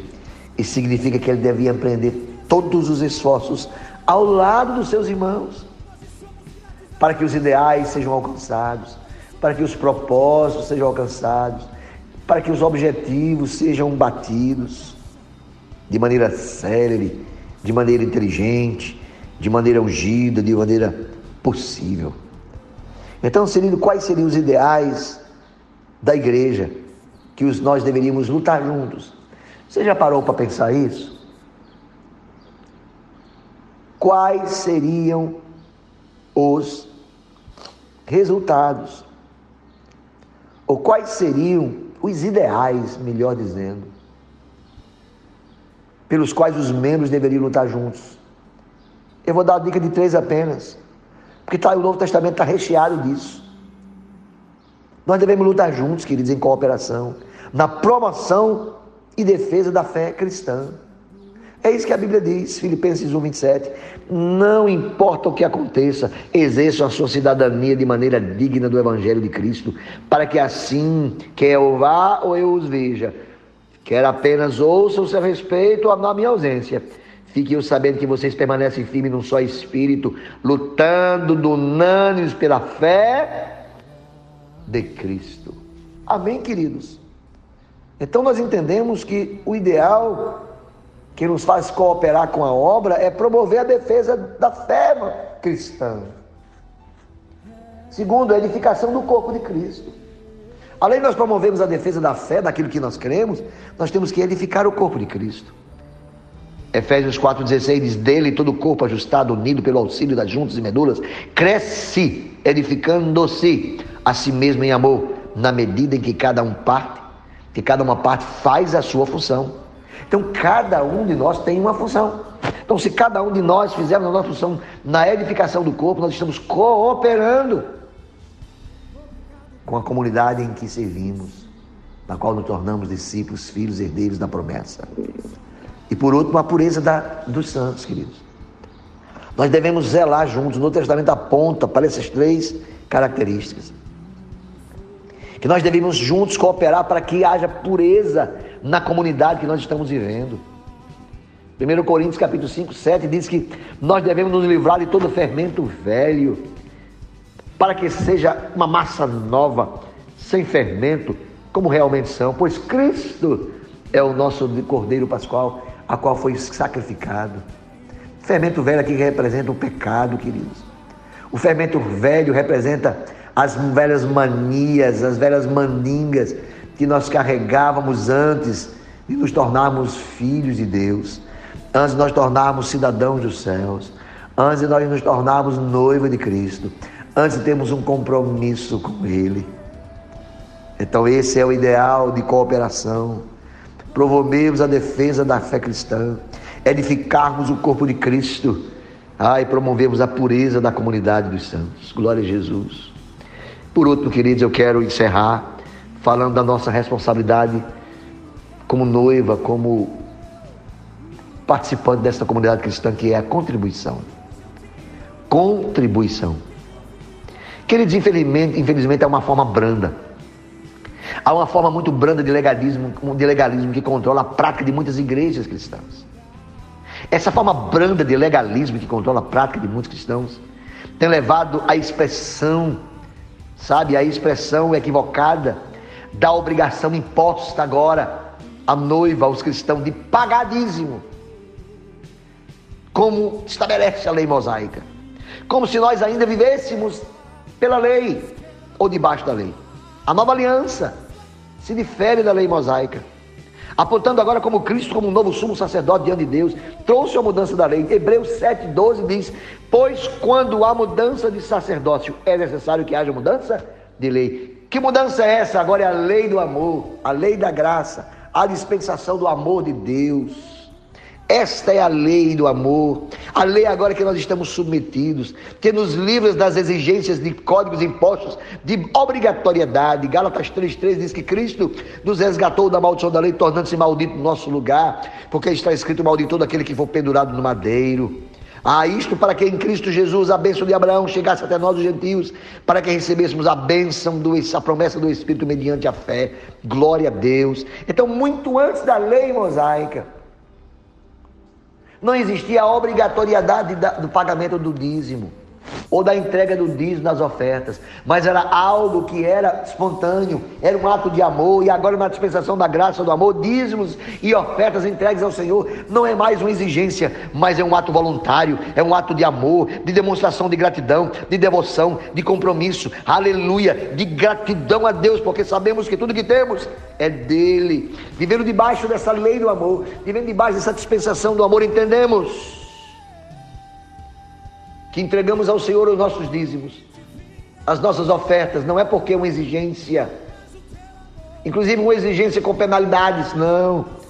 É um ato de liberalidade, de generosidade, uma vez que o Espírito Santo habita em nós, como no capítulo 3, do versículo 14 diz: para que recebêssemos a promessa do Espírito. Mediante a fé, esse Espírito agora nos convence, esse Espírito agora nos, nos traz ao coração a certeza ah, de que nós agora podemos ser um instrumento, podemos ser e somos ah, aqueles que Deus tem levantado ricamente para que possamos suprir o seu reino aqui na terra. enviar missionários, abrir igrejas, a suprir a necessidade daquele que, que perece, que carece, dos órfãos, das viúvas. Ah, queridos, muito antes da lei de mosaica. Abraão já deu dízimos. Gênesis 14, 20, bendito seja o Deus Altíssimo que entregou os inimigos das minhas mãos. E Abraão lhe entregou o dízimo de tudo. Veja que Abraão estava antes da lei, ele já entregava dízimo. Jacó também, Jacó fez o voto, Gênesis 28, 20, 21 e 22. Jacó fez o voto dizendo: Ah, se Deus estiver comigo, cuidar de mim, as viagens estou fazendo, promovendo comida e roupa, e levar-me de segurança meu pai, então eu, Senhor, será o meu Deus. E de tudo o que me deres, certamente darei dízimos. Veja que isso foi muito antes da lei, bem antes da lei. Com efeito, queridos, sob a nova aliança, o crente é estimulado pelo Espírito que nele habita a espontaneamente cumprir uma obrigação, mas não de lei, mas de justiça.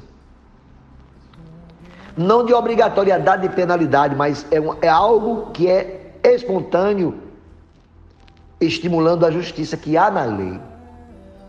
É justiça. Romanos 7, 6 diz: Mas agora morrendo para aquilo que antes nos prendia. Fomos libertados da lei, para que sirvamos conforme o novo modo do Espírito e não segundo a vera forma da lei escrita. Agora, irmãos, é um ato de justiça em amor, em graça, em fé. Por isso, todo crente, queridos, todo crente genuíno, repito, por isso, todo crente genuíno se vê impelido por Deus, se vê direcionado por Deus a honrá-lo com seus recursos, a fim de que a causa do Senhor, a obra do Senhor avance, missionários sejam mantidos, enviados para a glória dele. Então todo cristão deve entender essa, essa opção.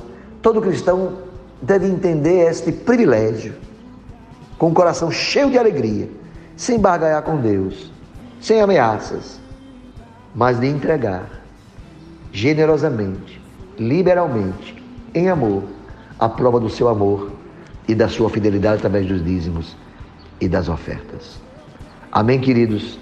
Então, que esta palavra enche o coração de vocês, de cada um que estão hoje a nos ouvir pela web rádio Lagoinha Natal, que possamos entender que nós somos a noiva de Cristo e que não, não, não poderemos ser noivas sem comunhão, não podemos ser noivas sem cooperação, fidelidade, não podemos ser noivas sem contribuição. Porque nós precisamos contribuir com a obra, nós precisamos ter comunhão com esta obra, nós precisamos ter cooperação com o corpo, porque somos membros de um corpo só. Amém, queridos? Que Deus abençoe, que Deus encha cada um de graça e de favor e que esta palavra possa ah, ter um efeito sobrenatural na sua vida. Amém, queridos? Que Deus abençoe para a glória de Deus Pai. Beijo no coração. Amo vocês em nome de Jesus.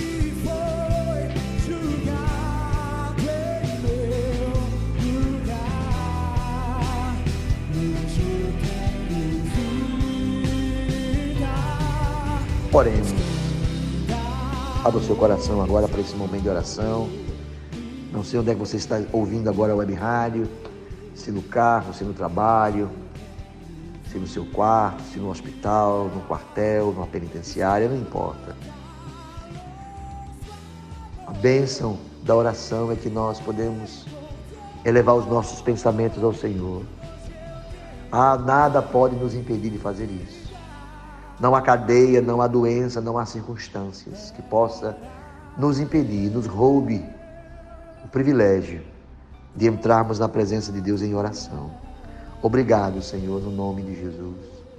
Rendemos-te graça, Senhor. Bendizemos o teu nome nesta oportunidade.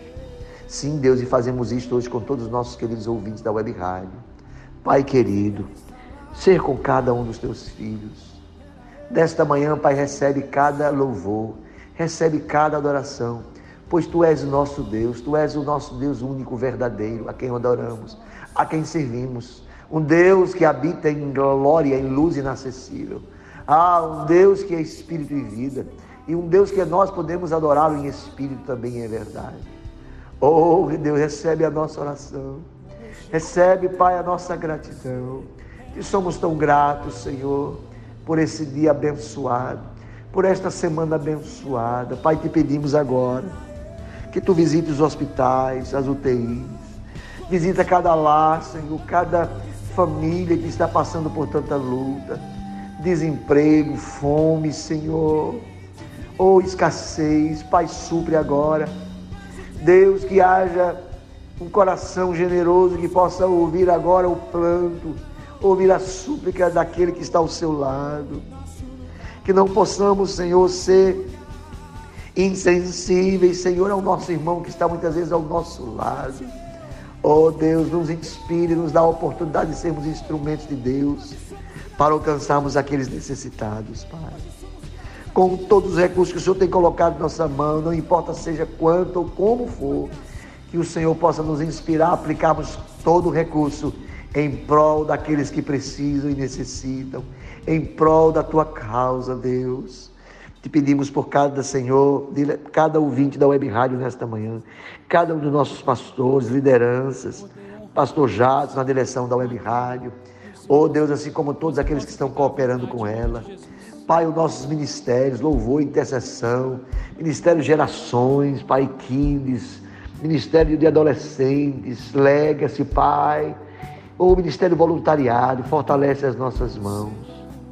Obrigado, Pai, pelo privilégio que, que nós tivemos nesta manhã de cooperar com a tua causa, com a tua obra. Oh Deus, obrigado, Senhor, por tudo. É assim que nós oramos, Senhor, e profetizamos um final de semana de milagres. Profetizamos um final de semana de bênçãos, de favor na vida de cada um dos teus filhos para a tua glória, para o teu louvor no nome de Jesus. Amém e amém. Deus abençoe, queridos. Um beijo no coração. Lagoinha é Natal. É lugar de novos começos. Somos igreja. Somos Lagoinha. Pois eu sei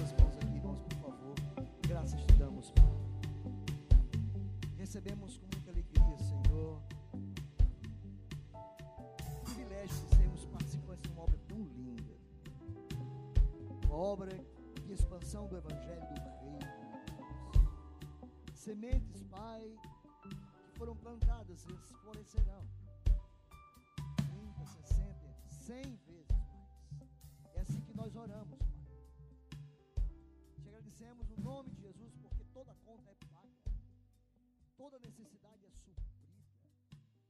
Por causa da generosidade do teu povo. Vivendo a Palavra, com Pastor Paulo Barreto. Vivendo a Palavra, com Pastor Paulo Barreto. Olá, graça e paz, queridos ouvintes da Igreja Batista Lagoinha Natal, Lagoinha Global, queridos ouvintes da Web Rádio Lagoinha Natal. Uma alegria poder compartilhar com os nossos queridos irmãos nesta oportunidade tão linda que o Senhor nos dá de estarmos aí com você, na sua casa, no seu carro. Não importa onde você esteja, você ligado aí na Web Rádio Lagoinha Natal, para que juntos possamos ter esse momento de comunhão. Amém, queridos? Uma alegria muito grande. Um abraço ao pastor Jadson, todos os amados, amados irmãos que estão ligados aí conosco na Web Rádio Lagoinha Natal. Um versículo saltou-me ao meu coração esses dias, que talvez seja o versículo mais lido do Novo Testamento, sem dúvida também o mais pregado pelos pastores evangelistas, né? que é Lucas capítulo 9, versículo 23. E Lucas diz assim, expressando as palavras de Jesus: Se alguém quiser acompanhar-me, algumas versões diz: Se alguém quiser vir após mim, negue-se a si mesmo. Tome diariamente a sua cruz e siga-me. Glória a Jesus. Queridos, sem nenhuma dúvida, esta é uma palavra desafiadora para cada um de nós cristãos. Porque essa palavra, quando obedecemos na sua essência, na sua em toda a sua integridade, entendemos que nós somos desafiados por Jesus a sermos seus discípulos. Porque ele mesmo falando sobre o tema, ele diz: se alguém quiser ser meu discípulo, se alguém quiser me acompanhar, se alguém quiser vir após mim. E ele dá, então, as prerrogativas, ele dá aí aquilo que se propõe, ou aquilo que se espera daquele que deseja ser discípulo de Jesus. Todos nós somos discípulos de Jesus, ou pelo menos dizemos ser. Amém, queridos? A palavra discípulo refere-se a estudante, aprendiz. E nos dias de Jesus, os discípulos seguiam o seu mestre. No tempo de Jesus, os discípulos seguiam aqueles que eram seu rabi, por onde ele fosse. Então sofreu a influência do seu mestre. Com Jesus não foi diferente. Jesus tinha os seus discípulos e muitos o seguiam, sendo instruído, aprendendo, vendo como Jesus vivia. Então, tornar-se um discípulo de Jesus é muito importante que entendamos hoje, que é algo muito importante, algo tão banalizado, algo tão desprezado, nem sequer às vezes paramos para entender o porquê. Na hora que nós seguimos a Jesus, passamos a ser seus discípulos. Então, tornar-se um discípulo de Jesus consiste, consiste simplesmente, queridos, em obedecer. Obedecer o seu chamado, obedecer a sua voz e os seus ensinos. Não podemos ser cristãos sem sermos discípulos. Grave isso de uma maneira muito especial. A salvação é de graça, mas o discipulado custa caro, custa tempo. Tudo que temos está envolvido nesse discipulado. Lembremos que Jesus deu ordem de fazermos discípulos. Assim como Jesus fez e fazia discípulos, ele nos deu essa ordem. E de ir fazer discípulos. Não é ajuntamento de multidões. Não é admiradores, mas discípulos. Temos visto muitas igrejas cheias, muitas vezes de admiradores, só frequentadores, mas não de discípulos. Será, queridos, que as nossas igrejas elas estão cheias de discípulos? Será que nós estamos investindo tempo na nossa vida em fazer discípulos? Já parou para pensar sobre isso?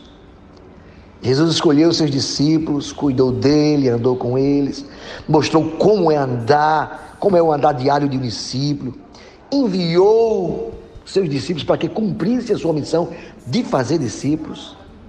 Amém, queridos? Então, seguir o Mestre requer de todos aqueles que decidem segui-lo uma mudança em suas próprias vidas, porque o modelo agora não é o nosso modelo, é o modelo do nosso Mestre. É o modelo daquele que nos chamou. Ser um verdadeiro discípulo implica em termos que tomar algumas decisões que não são mais as nossas, mas observarmos o que é que o nosso discipulador, o que é que o nosso mestre nos ensina e nos requer. Então, queridos, que decisões são estas? Que tal se nós pararmos agora, nessa sexta-feira abençoada, e procurarmos entender quais são essas decisões que nós precisamos tomar, viver, a fim de nos tornarmos discípulos de Jesus e nos identificarmos como tal. Lendo o, o Lucas capítulo 9, versículo 23, é uma palavra de Jesus que é autoexplicativa. Ora, você deseja me acompanhar? Negue-se a si mesmo, tome diariamente a sua cruz e siga-me. Então, queridos, a primeira coisa, a decisão que temos que tomar ao desejar, ao querer ser discípulo de Jesus, é uma decisão de escolher. Nós temos que escolher. Se alguém quiser, não é obrigado, nem algo que é imposto, é se alguém quiser.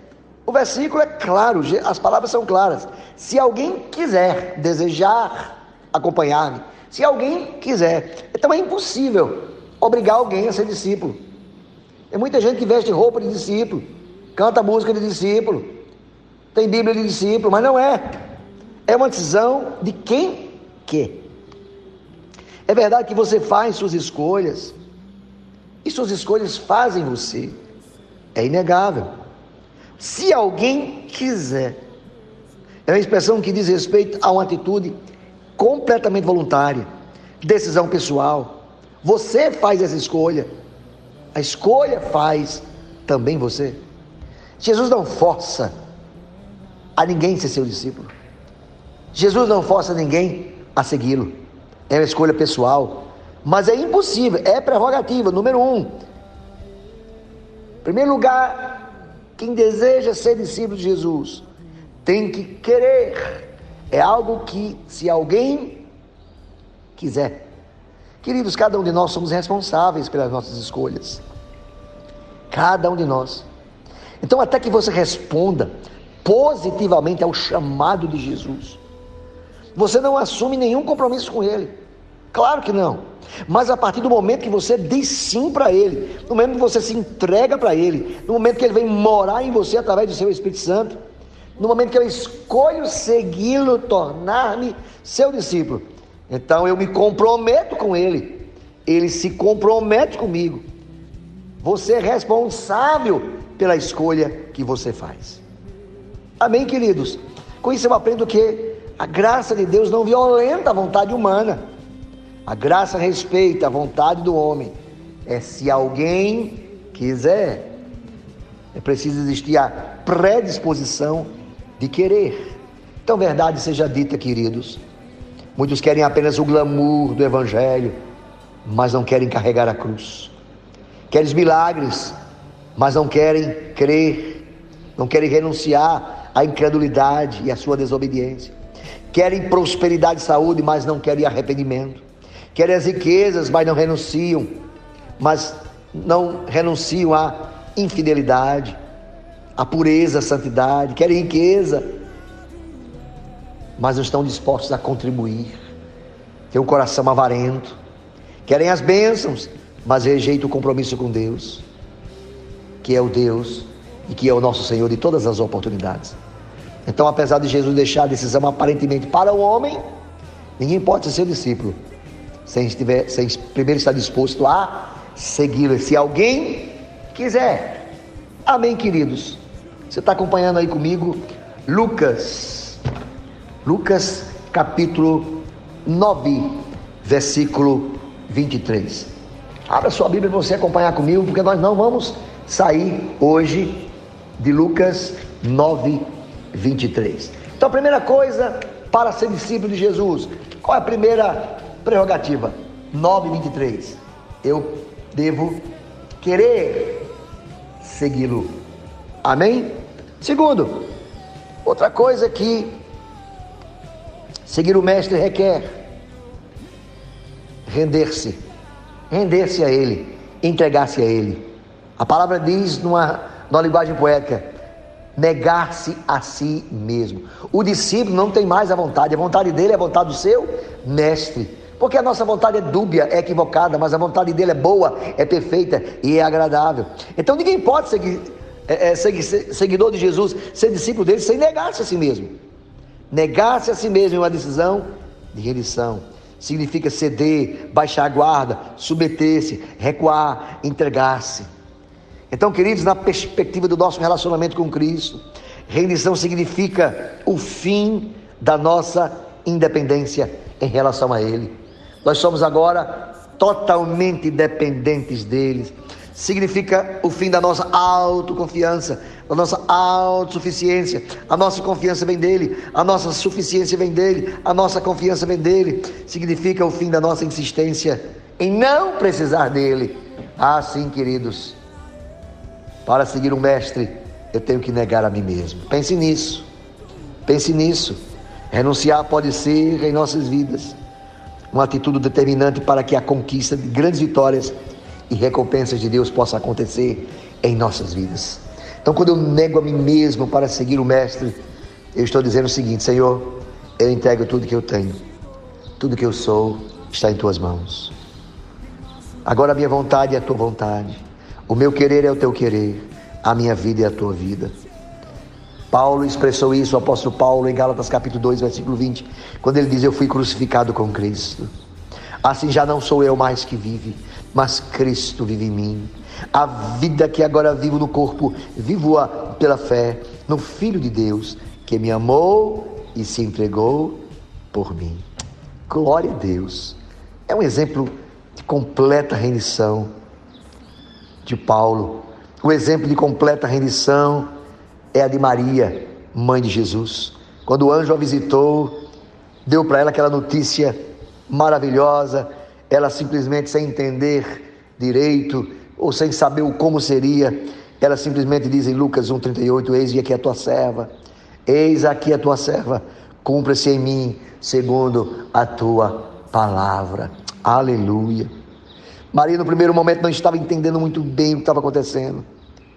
Mas ela também não esperou tudo ficar claro. Ela simples, simplesmente disse: Eu creio, cumpra-se em mim. Aleluia. Queridos, para seguir o Mestre, segundo Lucas capítulo 9, 23, nos instrui não só a segui-lo, mas dizer como segui-lo.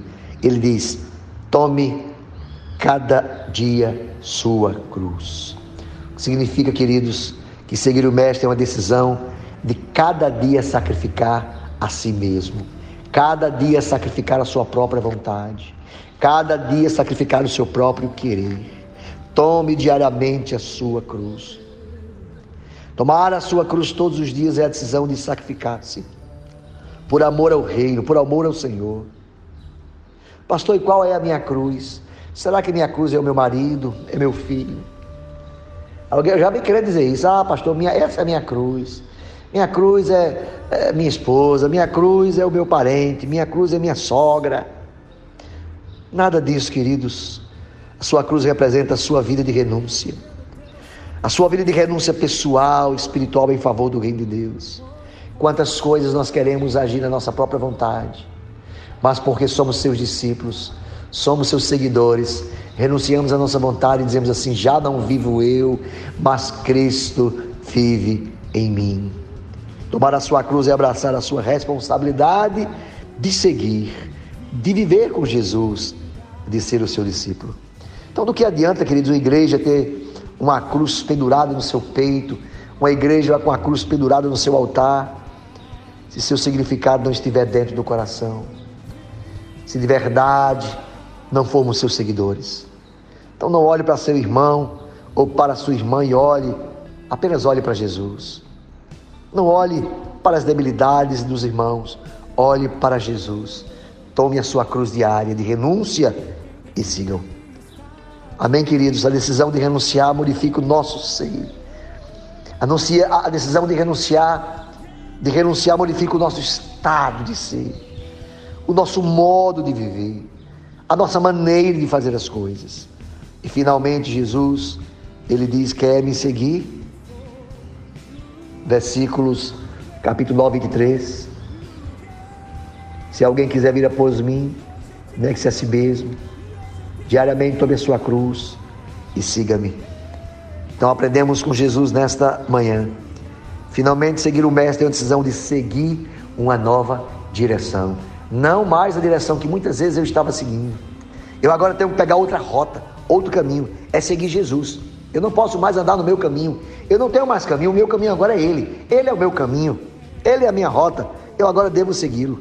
Seguir o Mestre é reorientar as nossas vidas pelos seus ensinos. É ser liberto da condenação do pecado para viver livre no compasso da graça, livre da condenação de mim mesmo.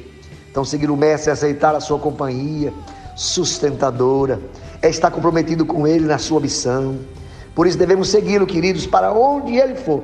Onde Ele for, não perca Jesus de vista. E muita gente já perdeu Jesus de vista.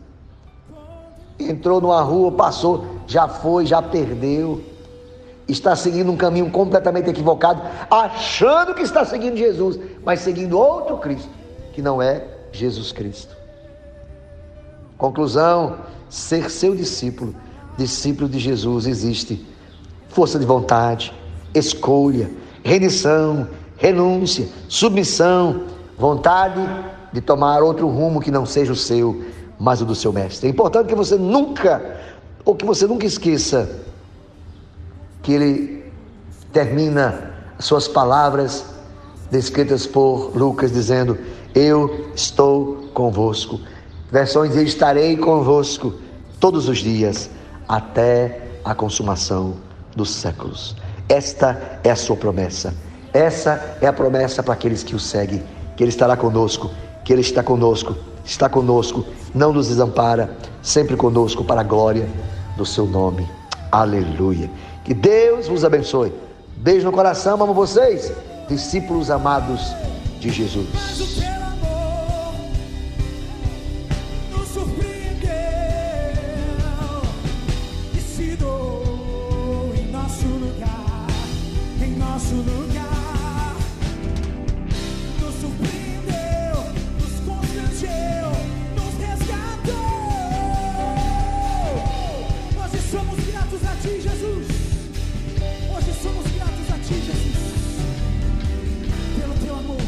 Pai, no nome de Jesus, nós oramos juntamente com todos os nossos queridos ouvintes da Web Rádio Lagoinantal. Obrigado, Pai, por esta palavra. Uma palavra que nos constrange cada dia a sermos iguais ao Senhor. Obrigado porque desde o dia, Senhor, desde aquele dia, dia tão especial que o Senhor nos chamou, sim, foi o Senhor que nos atraiu, foi o Senhor que nos alcançou, foi o Senhor que foi nos buscar, sim, foi o Senhor. E desde aquele dia que fomos atraídos pelo teu amor, Senhor, oh, não queremos ser outra coisa senão teus discípulos. Oh, não queremos ser outras, outra coisa senão ah, aquele que te segue, aquele que te obedece, aquele que te deseja, aquele que está sendo consolado pelo Senhor todos os dias. Oh, usando as palavras do apóstolo Pedro, para onde iremos nós, Senhor, se só tu tens as palavras de vida eterna. Graças te damos por tudo, Pai querido. Obrigado porque hoje somos teus filhos, somos filhos amados do Pai. Graças te damos pelo privilégio que temos, Senhor, de compartilharmos a tua palavra, de sermos consolados pela tua palavra, de sermos curados pela tua palavra, de sermos avivados pela tua palavra, cheios da tua palavra. Pai, no nome de Jesus, que esse final de semana seja um final de semana abençoado. Que os nossos cultos sejam cultos de milagres, cultos de salvação, de cura, de sinais, de prodígios, de maravilhas. Sim, Pai, que esse culto legas desse sábado seja, Senhor, a bênção de Deus cheios de milagres. Nossos cultos de domingos em todas as lagoinhas, em toda a lagoinha global, sejam cultos e festas de alegria, Pai para a tua glória e para o teu louvor, Pai. É assim que eu oro, é assim que eu te peço sobre cada um dos teus filhos, pedindo por aqueles que estão, Pai, enfermos, Senhor, que aqueles estão doentes, nos hospitais, UTIs, Pai, cometidos dessa doença tão terrível. Pai, em nome de Jesus, libera agora a palavra de cura, Senhor.